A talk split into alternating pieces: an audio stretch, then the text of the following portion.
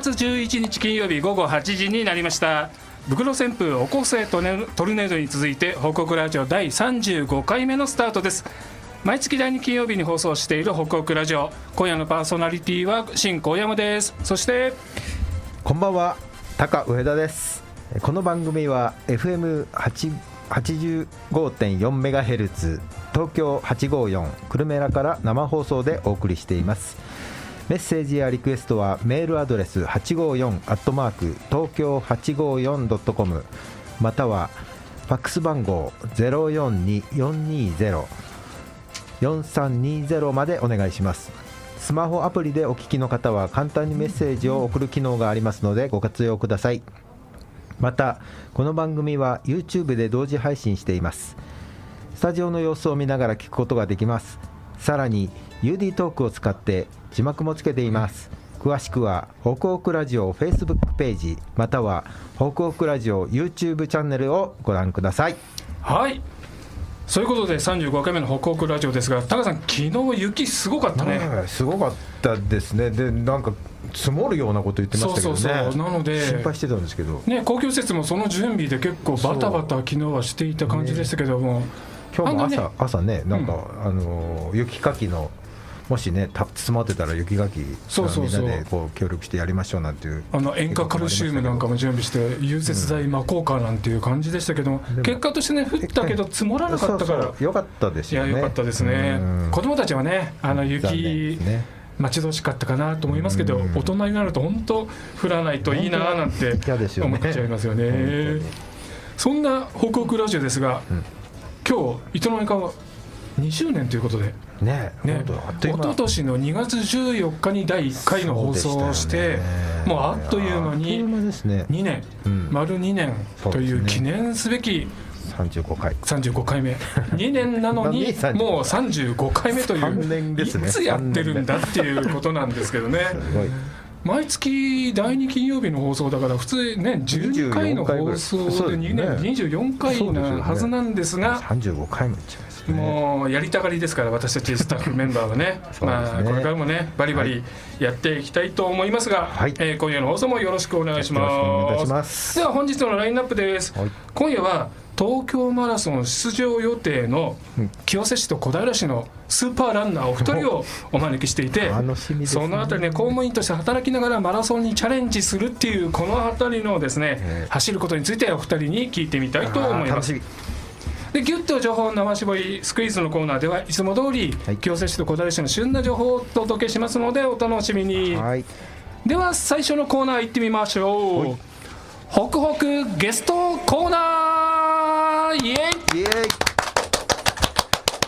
えこのコーナーでは、えー素敵な地域のゲストをお招きして活動を深掘りしていきたいと思いますが、えー本日のゲストをご紹介します、えーまず一人目は小平市総務部地域安全課大橋修正さんです、大橋さんよろしくお願いします、はい、こんばんは。よろしくお願いします。でもう一方清瀬市市民環境部市民課稲葉良介さんですはい、こんばんは。よろしくお願いしよろしくお願いしま。ますすお願いしますなんか挨拶が硬い感じがするけど 緊張しますね。ね。もうかなり緊張してますね。本。当ですか、えー気軽に、えーお話をしていただければと思いますのでよろしくお願いします。お願いします。この職員だけでやる会っていうのはタカさん久しぶりですよね。あ久しぶりですね。ね。本当に。今日はそんな感じなので、あの肩肘張らずに、ね。あの気軽に行きたいと思いますけれども。行きましょう。えー先ほど東京マラソンっていうふうにお伝えしましたけれどもまずね東京マラソンについてちょっとあのご紹介しますね。はいはい。東京マラソンは2007年に始まった東京都で行われるマラソン大会で、はい。えーこれが始まる前は東京国際マラソンっていう男子のマラソンと、ん。東京国際女子マラソンっていうのと、ん。一般市民ランナーが走る、えー東京シティロードレースっていうのがあったらしくて、えーこれを一つに統合して、ん。さらにニューヨークシティマラソンとかおボストンマラソンロンドンマラソンに匹敵する市民参加型の大規模な大会にしようということで、えーこの東京マラソンっていうのが始まったそうです。うんでその後2013年からはワールドマラソンメジャーズっていうのに加入して世界の主要なマラソン6大大会あるらしいんです。けどその一つというビッグな大会だということなんですね。種目もあのマラソン男子女子車椅子男子女子のあのマラソン42.195キロだけではなくて10キロのジュニアユースとか、あの視覚障害者とか知的障害者とか移植者の方とかそういうなんかレースもある。なんかね大規模な大会だっていうことなんですよね。これあれでしたね。あのこの間亡くなった石原元都知事が始めた。石原慎太郎都知事肝入りで始まったという大会ですよねそういう意味でやっぱり思い出すと石原都知事のうん功績っていうかいろんなのがありますよね。うんありますよね、でちなみにですねこの東京マラソンっていうのは日本陸上競技連盟によって商標登録されてるってことなので東京マラソンってなんか気軽には使えないらしいですよ。そうですね、ええ。そんな東京マラソンにチャレンジするお二人、えー大橋さんと稲葉さんにお話を伺っていきたいと思います。ます。まずですねお二人の人となりを聞いていこうと思うんですけれども稲葉さん、はい。えー、と出身、えー今清瀬市の職員ですけど出身はもともと清瀬なんですか？いや出身はですねあの、ええ。青青森県。青森県市はい。から青森。まあ来ました。はい。東京に青森青森、はい。北国育ち大橋さんは出身はどちらですか？私はあの千葉県のうん松戸市というところで、あのチーバくんって千葉のあのゆるキャラがいるんですけど、チーバくんでいうとどの辺？とあの口のやや上あたり、口のやや上、えーまあ、東京に近い千葉のもう千葉県民しかわからないそ 千葉県民の人ってみんな今それ言うよね。千葉君で言うと目のあたりですとかっていうね。そうですね。耳の下毛ですとか、はい。なんか、はい、やっぱり千葉県民と青森県民。いいですね。で、えー埼玉出身のタカさんと。はい。なんかバラエティ飛んだ、なんかど なんかね県民賞みたいになっちゃうんですけどね、集結した感じそんな感じでいきたいと思いますけども、そんな青森育ちの稲葉さんは、子供の頃っていう稲葉少年はどんな子供だったんですか、今少年今 YouTube 見てのトイレなトイレだと思うんですけどあの、うん。小小学校もまあ、吹雪の中、T シャツで半袖半ズボンで。ね半袖半ズボンで駆け回る。10分間の昼休みに外に出るような。半袖では行ってないんですけど まあそうですね。まあ雨雨薄着。薄着で薄着ではいよよく走ってました。雪雪道、いやー子供の頃から元気だったんで、ね、大橋少年は？松戸で？僕風切って風切って歩いてたの？ですね、まあ、小学校の時は、うん。あの実は太ってまして今のから見ると全然そうですね。あの、運動もどちらかというと好きじゃなくて、えーそうなの？あの逆上がりも逆立ちもできないような子供でしたね、なんか今のイメージないね、ちょっとじゃあ運動苦手少年だったんだ。そうですね、なんで、まあ、今こうやって走ってることがその頃からはじゃあ多分考えられないと思いますね、えーそうなんだ、はそれはちょっと意外でびっくりよね、そんなじゃあ大橋少年はこのスポーツにどこで出会ったわけ？まあ、あの小学校高学年になってくると、うん。こう徐々になんていうんですかね思春期じゃないですけど、はいはいやっぱりちょっと痩せたいみたいな気持ちも出てきて、あで小学校の高学年の時に、あのクラ学校小学校のクラブでバスケットボールの部活というかクラブみたいのに入ったのが、まあ、一番最初にスポーツをやるきっかけだったかなと、はい、思います。バスケットで痩せた？いやそこまで痩せたのはないですけどでもあの、まあ、身長は伸びたかなとはああなるほど。あ思いますね。今の姿勢がはい高いもんね、今大橋さん今身長何センチですか？今180です、ね、180はい。かっこいいな。羨ましいいい180ですね。言ってみたいな。欲しいなそれぐらい。欲しいな。稲葉少年は小学校時代とかスポーツなんかやってたんですか？と私は球技からっきしで今もからっきしなんですけど、うんうん。もう球技とかじゃなくてもう本当自分の体を駆使するような種目しかやってこなくて、小まあ陸上はもちろんですし、うん。あとまあ母親のに今行けってことで、まあ、レスリングとかやったりとか。レスリング？レスリングは本当ちょっとだけなんですけど本当あの小中高でずっとあの陸上短距離だけをやってきたような形ですね。短距離。はい。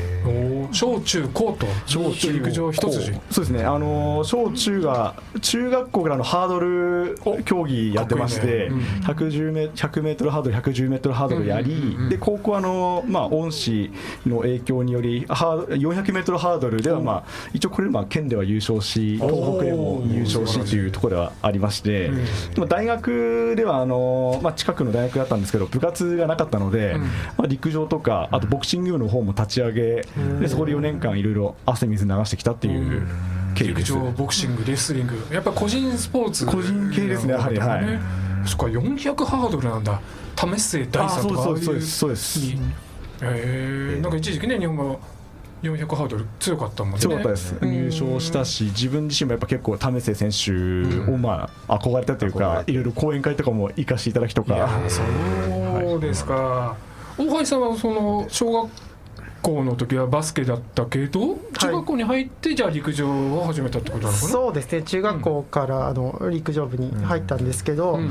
もともと小さい時にあの、まあ、親が箱根駅伝があすごい好きであのそれでずっと小さい頃からうんテレビで、まあ、見て育ったっていうのもあって、うんでまあ、思い切って中学校の時に陸上部に入りました、箱根駅伝に憧れて、そうですね、小学校。すごい。え大橋さんが小学生の頃って箱根駅伝はどこが強かった時代かな？僕が小学校青学はなかったもんねまだね。そうですね駒沢と順天堂ですかね。駒沢順その辺りが強かったです今も名ね門ですけどね。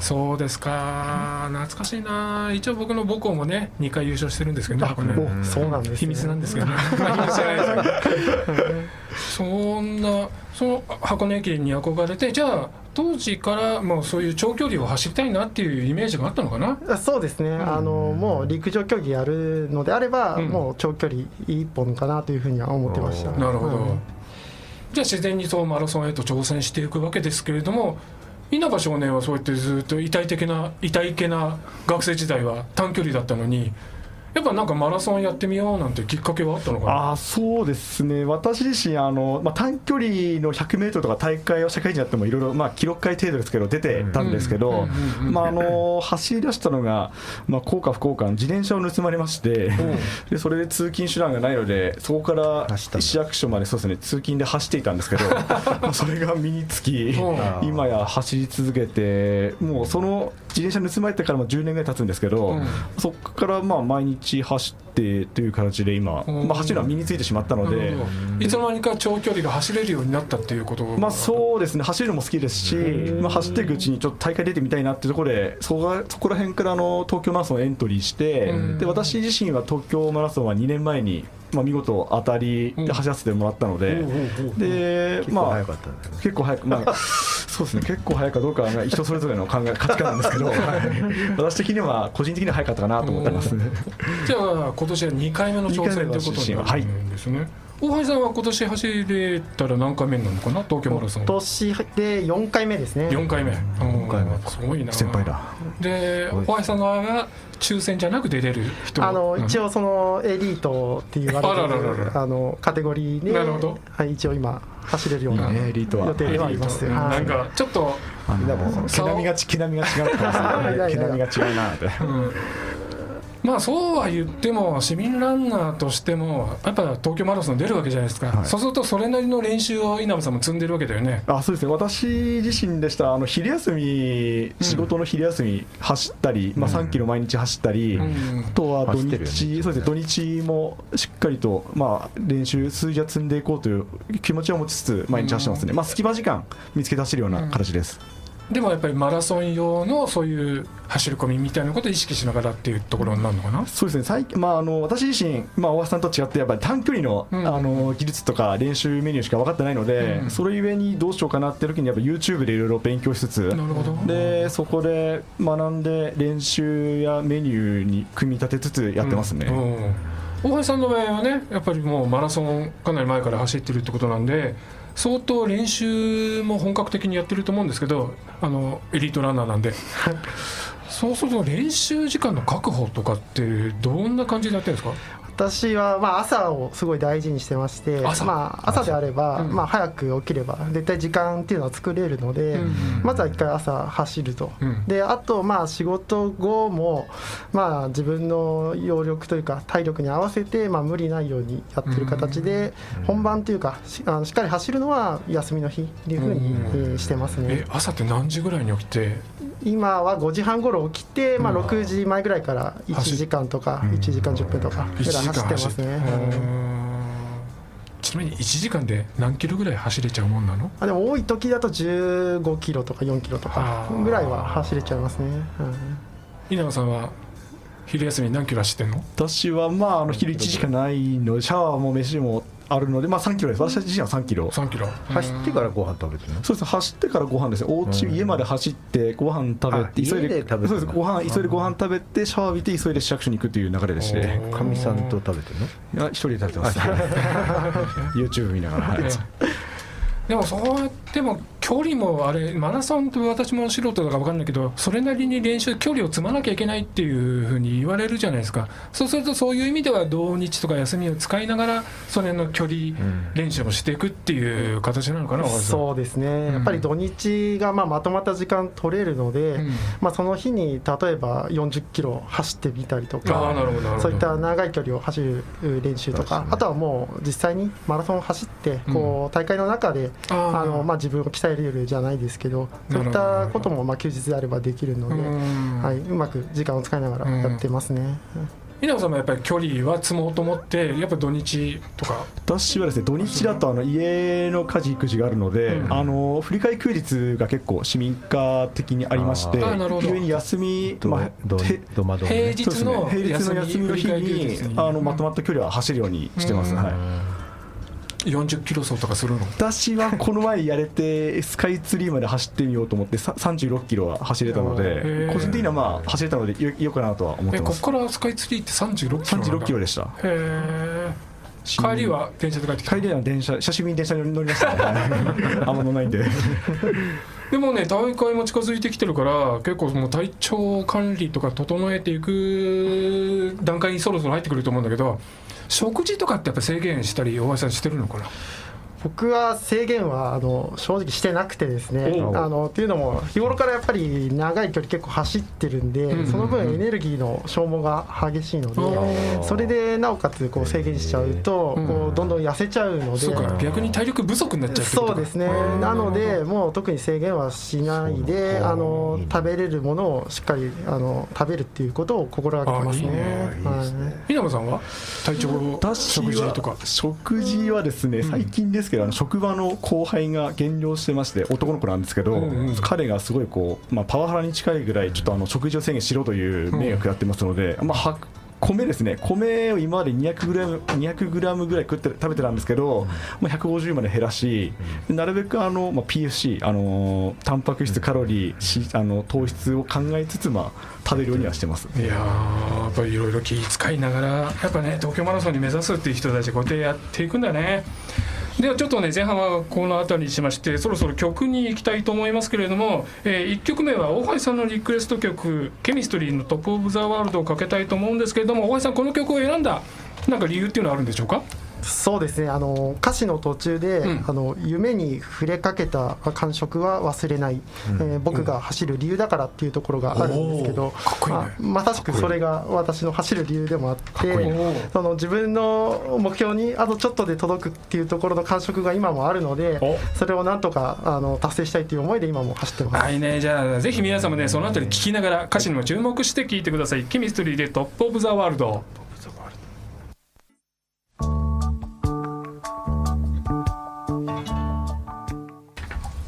聞きいただいているのは東京854久留米ら北北ラジオです。後半も公務員ランナー稲葉さんと大橋さんにお話を伺っていきます。引き続き後半もよろしくお願いします。よろしくお願いします。これねメッセージをいくつかいただいているのでご紹介しますね、はい。まず YouTube に、えーコメントをいただいていますけれども、はい。浜野悦弘さん。はい稲葉さん出演おめでとう。第一声は真面目でしたね。ノリノリでお願いします。本来の姿ですよ。はい、本来の姿です。はい。もう一方、えー白川つぐさん。稲葉選手真面目か、はい、本来の、はい、本来の姿。青森東のユニフォームバクって来てます。やってますね YouTube の方。持ってきたんだよ、今。日。YouTube ご覧の方今ね稲葉さんのユニフォーム、えー着てますからね。来ましたよ。あとメッセージいただいてます。柳瀬五郎さんいつもありがとうございますありがとうございす、ますありがとうございます。今日はコミランナーの皆さんが参戦ということですが大橋さんにお尋ねします。はい。マラソンを走っていて距離的にどこが一番きついですか？ってことですか？大橋さんどそうですね。30キロでまずきつくなって35キロ過ぎにもっときつくなるみたいな感じですかね。これもうだもう何度も何度もきつさがこうそうですね。で本当に40キロ41キロぐらいに来てようやく終わるかっていうぐらいまで、あなるほどの見え終わりが見えてこないような気がしますね、うん。私は、はで稲葉さんはねし清須市役所1階の顔稲葉係長 体調は万全ですか？と来てますが。あれ万全ですよ。万全しかないですよ。いやー万全です。楽しみ、はい。でね東京マラソンまだねうん聞いてみなかったこともあるんですけど、お二人東京マラソンってやっぱり特別なマラソンっていうイメージあるんですかね稲葉さん。あ私自身は、まああの1回しか出てはないんですが、うん。あのい 応援する方々がすごい近いですしあとすごいもう皆さん応援してくれるんですよ、うん。それなのに本当一生分応援されたんじゃないかなってぐらい頑張れって言われて、気持ちよく走れるんいやだねー気持ちいいですね、あれはねね、けどね、本当、普通のマラソンじゃないですね、ん。何個か出てるんですけど、うん。東京マラソンだけは、あれほど応援されることはないので、走ってるとやっぱ元気は出ます、本当に。やっぱ大橋さんそのあたりの沿道の応援って感じることある？そうですね、まあ、私も出身が千葉なので、あのまあ、今はコロナのことで、なかなか沿道での応援っていうのはできないんですけど、うんうんうんまあ、その前とかは、あの私、知り合いですとか、うん。あのまあ、応援に来てくださったのがすごい力になったので、あーなるほど。まあ、そういった意味でもすごい特別な大会ですね。うん。やっぱりワールドメジャーあマラソンメジャーズの大会っていうやっぱこのあたりも格がうん。ランクなんかいいっていうかやっぱそういうのもあるのかな？そうですね。あのもう世界のあのトップレベルの大会で、そのまあ、海外からもすごい速い選手がたくさん有名な選手も毎年来るもんね。来ますので、ん。そういった意味でもあのすごいレベルの高い大会だなと思います、ちなみに稲葉さんは今年の目標タイムっていうのはあるんですか？タイム出します、大橋選手の前でタイム、タイムも言えとちろんですね。市民ランナーとしてどれぐらい目標にしてるかなっていう。目標高くですけど、1時間ぐらい。1時まあ、2時間切れればいいなと思ってるんですけど、まああのー 4, 時4時間切れればいいなと思ってます、はい、サブ4っていうんだっけ？サブフォー。ああい。いね、サブ俺なんか3は無理だ全然見るよサブスリーですね。うん。大橋さんの今年の目標タイムっていうのはあるんですか？まあ、私がまあ競技そのもの競技人生としてのん。もう目標が2時間10分を切ることっていうのなるほど。があの競技人生としての目標があるのでやはりそこに挑戦したいっていう気持ちはあるんですけど今最高10今何分？2時間12分58秒12分。58秒、はい。もうちょいだね。そうですね、まあ、ただ最低ででもその自己ベストは更新できるようにしたいなとは思ってます。素晴らしい、まあ注目ですよ。2倍ですね、私の。もうぜひねあの2周するから。2周でする。ぐらい周回遅れ でも僕もね沿道で見たことあるけど一瞬で通り過ぎるもんね。あのエリートランナーたちピュー。って「頑張れ!」って言ったらね。もう行っちゃうっていう感じですけれども、えーそんなこともねマラソンマラソンこうやってやってると健康とか体調にはやっぱり良かったりするのかな稲葉さん。私自身健康診断、ん。あの2年3年ぐらい連続あの悪玉コレステロールなんとか引っかかってるんですけども。そ こら以外は健康なんですけど昼休みの練習の成果が結びつかないの？いやなんかね比例しないんでしょうかね。こっそりなんか食べてんだね。卵卵を1日5個ぐらい食べてますから。しすぎ1日5個？食べ過ぎ何茹で。そうね。焼いて。焼いてあと TKG で TKG でね卵かけご飯で食べちゃうわけね。いいです。はい美味しいです。卵も美味しいけどさ。え大橋さんはやっぱり健康はもう何にも問題ないっていう感じ？そうですね。あの普通にえー再検査の紙入ってましたね。え大橋さんもあれ 最近何が引っかかっちゃうの？肝機能の数値があの異常で、まあ、ちょっと調べたんですけど、うん。あのハードなトレーニングをやりすぎるとそうみたい。あの異常な数値が出ちゃうってことなんであの、まあ、健康のために走られる方はほどほどにした方がいいかとまあ思います。エリートならではの悩みってことだよね。いやびっくりした。もううん健康有料児かと思ったのに2 人とバッチリですってね期待してたね。マラソンが健康に結びつかないっていうまさかの回答になっちゃいましたけどね。そんな健康に不安のある2人ですけどね、えー当然ですけどね2人の座右の銘っていうのねさっき打ち合わせで聞いたので結構かっこいいことを言ってんだよね。っていうことでちょっと披露してもらおうかなと思うんですけど稲葉さん座右の銘は？私からですか、私はですねあの情緒上越と4文字熟語なんです情が緒上越どんな字書くの？常に挑み、まあ常に超えるという字なんですかがっこいい。まああのまあ、このマラソン競技もそうですし、うん。私自身、まあ、体、まあ、筋肉トレーニングとかしてるんですが、まあ、仮に 10,、まあ、10回10回上げるが限界だとしたら、うん。じゃあ今日は11回目挑戦しようという形で常に挑んで、うん。まあ、常に超えていこうという気持ちを持ちながらマラソンもそうですし、うん。まあ、体作りについてもそう思いつつ毎日やってます。いいですね。さっきのグダグダな回答とは違うなんかかっこいいな。礼拝ですね。やっぱり礼拝大事ですはい大橋さん座右の銘は何かありますか？はい、えー私はあの、まあ、とある漫画家の方のこれ受け入れなんですけど、うん。あのダメでもともとと継続は力なりこの2つがあれば大抵人生はうまくいくっていう言葉なんですけど、二つあればってことですか？はい。うん。まあ、例えば、うん。あのまあ、女女性の方に99回告白して99回振られましたと、うん。でもこう100回目に告白してあの OK がもらえればもうそれはそれで勝ちだろうっていうようなあの考え方で、まあ、ダメであ何度やってもダメでもこういつかまあ成功することが、うんうん。あのきっとあるので、まあ、継続するっていうこと挑戦を継続するっていうことがあの、まあ、仕事とかあの、まあ、マラソンとかあの全てにおいて大事なのかなと思ってます。ああ素晴らしい。なんか二人ともなんか共通するところがあるね。こう挑戦し続ける挑み続ける諦めない継続するっていうことですかね。そうですね。やっぱそれマラソンはまさにそういう個人との戦いで諦めずに42キロ走るっていうことだからね。そうですね。やっぱそういうところが2人とも意識の中でベースにあるっていうことなのかなと思いますがそうやってマラソンをね何度もおっしゃられてますけど逆にマラソンが仕事に生きたことって小林さんがあったりしますか？まあ、今私はその、まあ、プロとかうん。実業団の選手じゃないので、あはいはい。のまあ、仕事と両立しながらマラソンをやってるので、どうしてもこう少ない時間の中でいかに、えー速く走るかっていうことを考えるので、はい。あのそれがまあ仕事にもすごい通じる部分があって、うん。特にこう今って働き方改革の時代だと思うのであのまあ仕事も時間限りのある時間の中で、あのまあいかに成果というかあのまあ結果に結びつけるかっていったところをどう工夫して仕事をしていくかっていうところにすごい結びつくんじゃないかなとは思ってます。うん稲葉さんどうですか？マラソンが仕事で生かされる場面っていうのはありますかね？私自身もまあ似てるところはあるんですが、やはりあの時間管理、陸上競技選手ってすごい時間管理結構シビアなんですよ、まあ、しっかりアップして、で本番迎えるっていうところがあって、なるほど。で私自身も朝、いろいろまあ練習、あ私はまあ走ってるんですけど、私はまあジム行って体とか作ってるんですが、うん。それあの時間を、まあ、この時間これやって、これやって、これやってっていうことで、あのタイムかスケジュール管理については仕事にも結びつきまして、それゆえにあのすごいコスパのいい。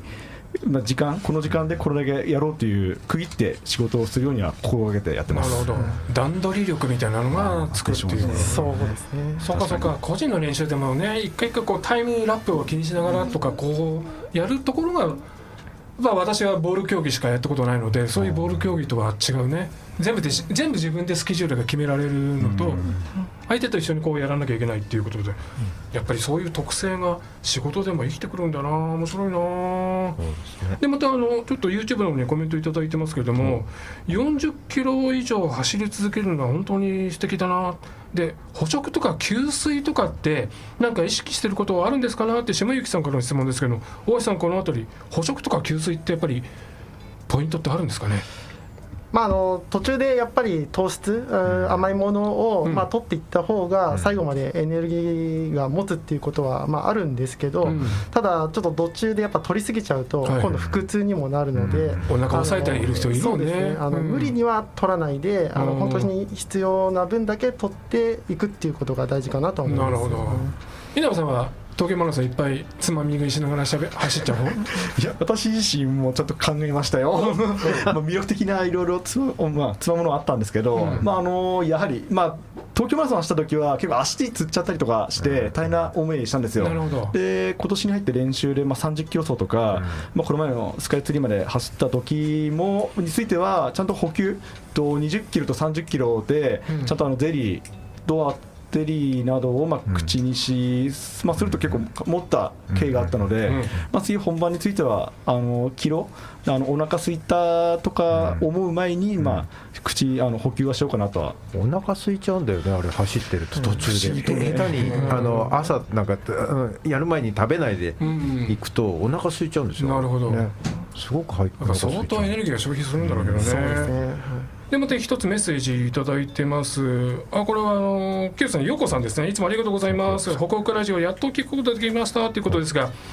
持久力がなくてマラソン苦手ですが健康のためにジョギングから始めてみようかなっていうことですけれども、このようこさんになんか走ることのアドバイスっていうのはなんかありますかね稲葉さん。走るのって本当あの一番身近なスポーツだと思うんですよ、うん。何かというとあのシューズがあってやる気さえあれば、もう明日から、え今からもできるような競技なのでまあ、まず気持ちいいじゃないですかね、であー気持ち。いい3日間やれば、あの習慣になるっていう言葉があるので、うん。まず3や日ちょっと続けて、辛いけど、続けてみれば、4日目はすごい楽だと思うんで、じゃ10分ぐらい走ればいいんだもんね最初はね。まあ、最初はもうウォーキングでもいいと思うんですよ、ああそうだね。まずやってみようっていう意思が大事かなって。大橋さんなんかこういう始めようって思う方へアドバイスってありますか？そうですね、まあ、まずはやっぱり一回走ってみるっていうのが、うん。まあ、どこでもいいんですけど、まあ、一番私がおすすめなのはあのまず自分の家の近くの、まあ、コンビニにまで走っていって、うん。あのまあ、お酒のつまみでも買って帰るぐらいのノリでいいんじゃないかなと思ってて、それが一回できればとね。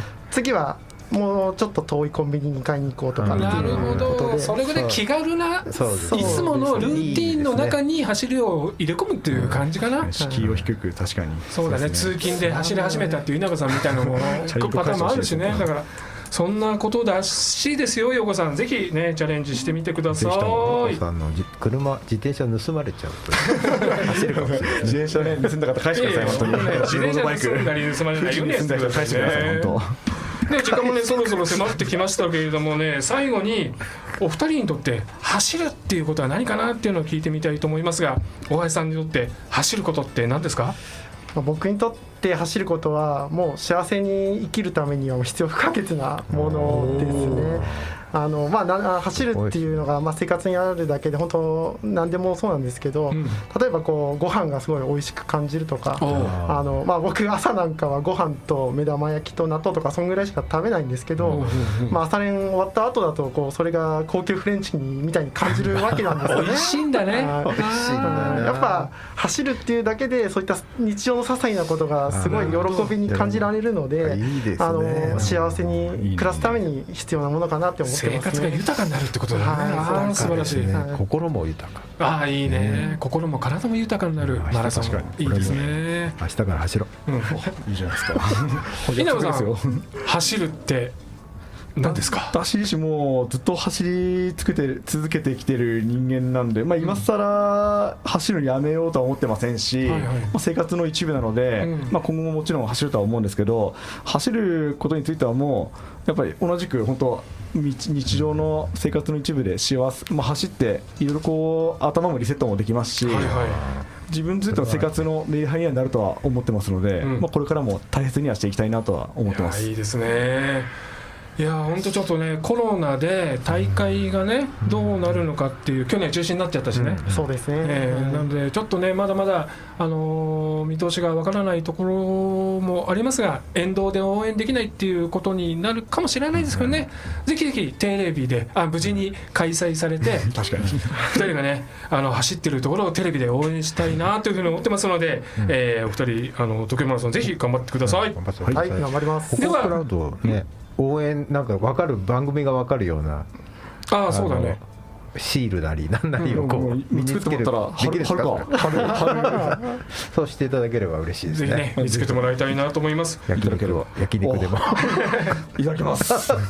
ではここでね一曲お聴きいただけますけれども次の曲はねゲスト稲葉さんのリクエスト曲です、稲葉さんこの曲への思い入れっていうのは何かあるんでしょうか？はい、あのまあピローズのファニーバニーという曲でして、あのサビなんですが、うん。私自身これあの公務員試験まあ勉強中にいろいろと聞いてたんですが、はい。サビのあの風の強い日選んで走ってきたっていう。まあ、そのサビの歌詞をいつもいくら風強い日でもそれを思い出しながら走ってましてあ。ぜひとも皆さんにも聞いてもらいたいなと思っていいですね。選ばさせていただきました。いや東京マラソンね向かい風の場所もあるかもしれませんけども、はい。アゲンストの風に負けないようにお二人頑張ってください、はい。えー本日のゲストは清瀬市の稲葉さんと小平市の大橋さんでした、お二人ありがとうございました。ありがとうございました。ではピローズのファニーバニー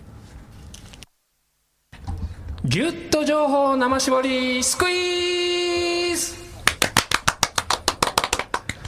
絞りたての新鮮な情報をお届けするスクイーズのコーナーです。このコーナーでは清瀬市と小平市のイベントなどタイムリーな生放送生情報をギュッと絞ってお届けします、えー、初めに清瀬市情報です、えーお伝えしてくれるのは北北ラジオ2回目の登場コバちゃんです。コバちゃんお願いします。よろしくお願いします。はい、ではまず1点目、清瀬市郷土博物館からのお知らせになります。はい。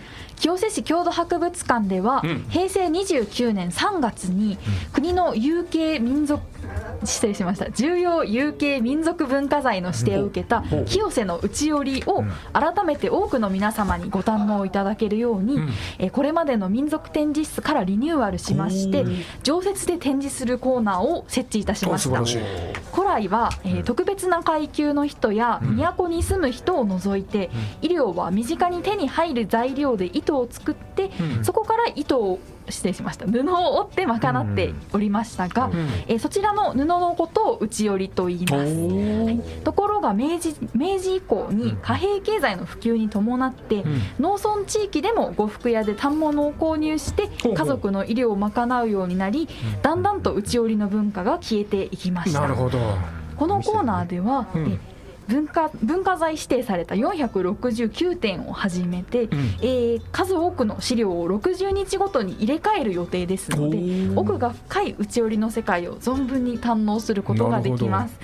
えー農村地域を中心とした衣類をめぐる歴史の変遷の中で、うん。代々大切に受け継がれてきたこの内織が、うん。現在社会にもたらす意義は SDGs にも通じるものと言えると思います。ぜひこの機会に、えー清瀬の内織をご覧ください。なんか奥が深そうだね、奥深いですね。深いです。点数もすごくあるんだね。ね。それが2か月ごとに入れ替えをしながら。はいしながらはい。学べる、あいいですね。ぜひ行ってみてください、はい。2つ目は？はい、えー、2点目が赤松保全林地の一般開放についてのお知らせになります。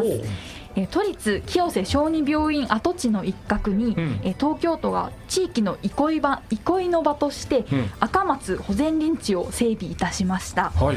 えーかつてこの敷地では結核と戦う子どもたちを見つめ続けてきた赤松が、えー並木を形成して親元を離れて療養生活を送っていた子どもへの、うん。えー慈しみを象徴する母子像と相まって心休まる素敵なスポットとなっております。開放時間ははい。月曜日火曜日木曜日金曜日日曜日の週5日、うん。午前9時からはい。午後4時30分になっております、うん。えただ4月から10月は午後5時まで、え30分長くなっております、うん。皆さんぜひ、え一度足をお運びくださいなんかね武蔵野の風景の一つって原風景の一つでこのあた赤松っていうのがあるからね。ありますね。うん、ぜひね、あのー時間中に行ってみてください。で次小平情報なんですが、小平情報もコバちゃんお願いします。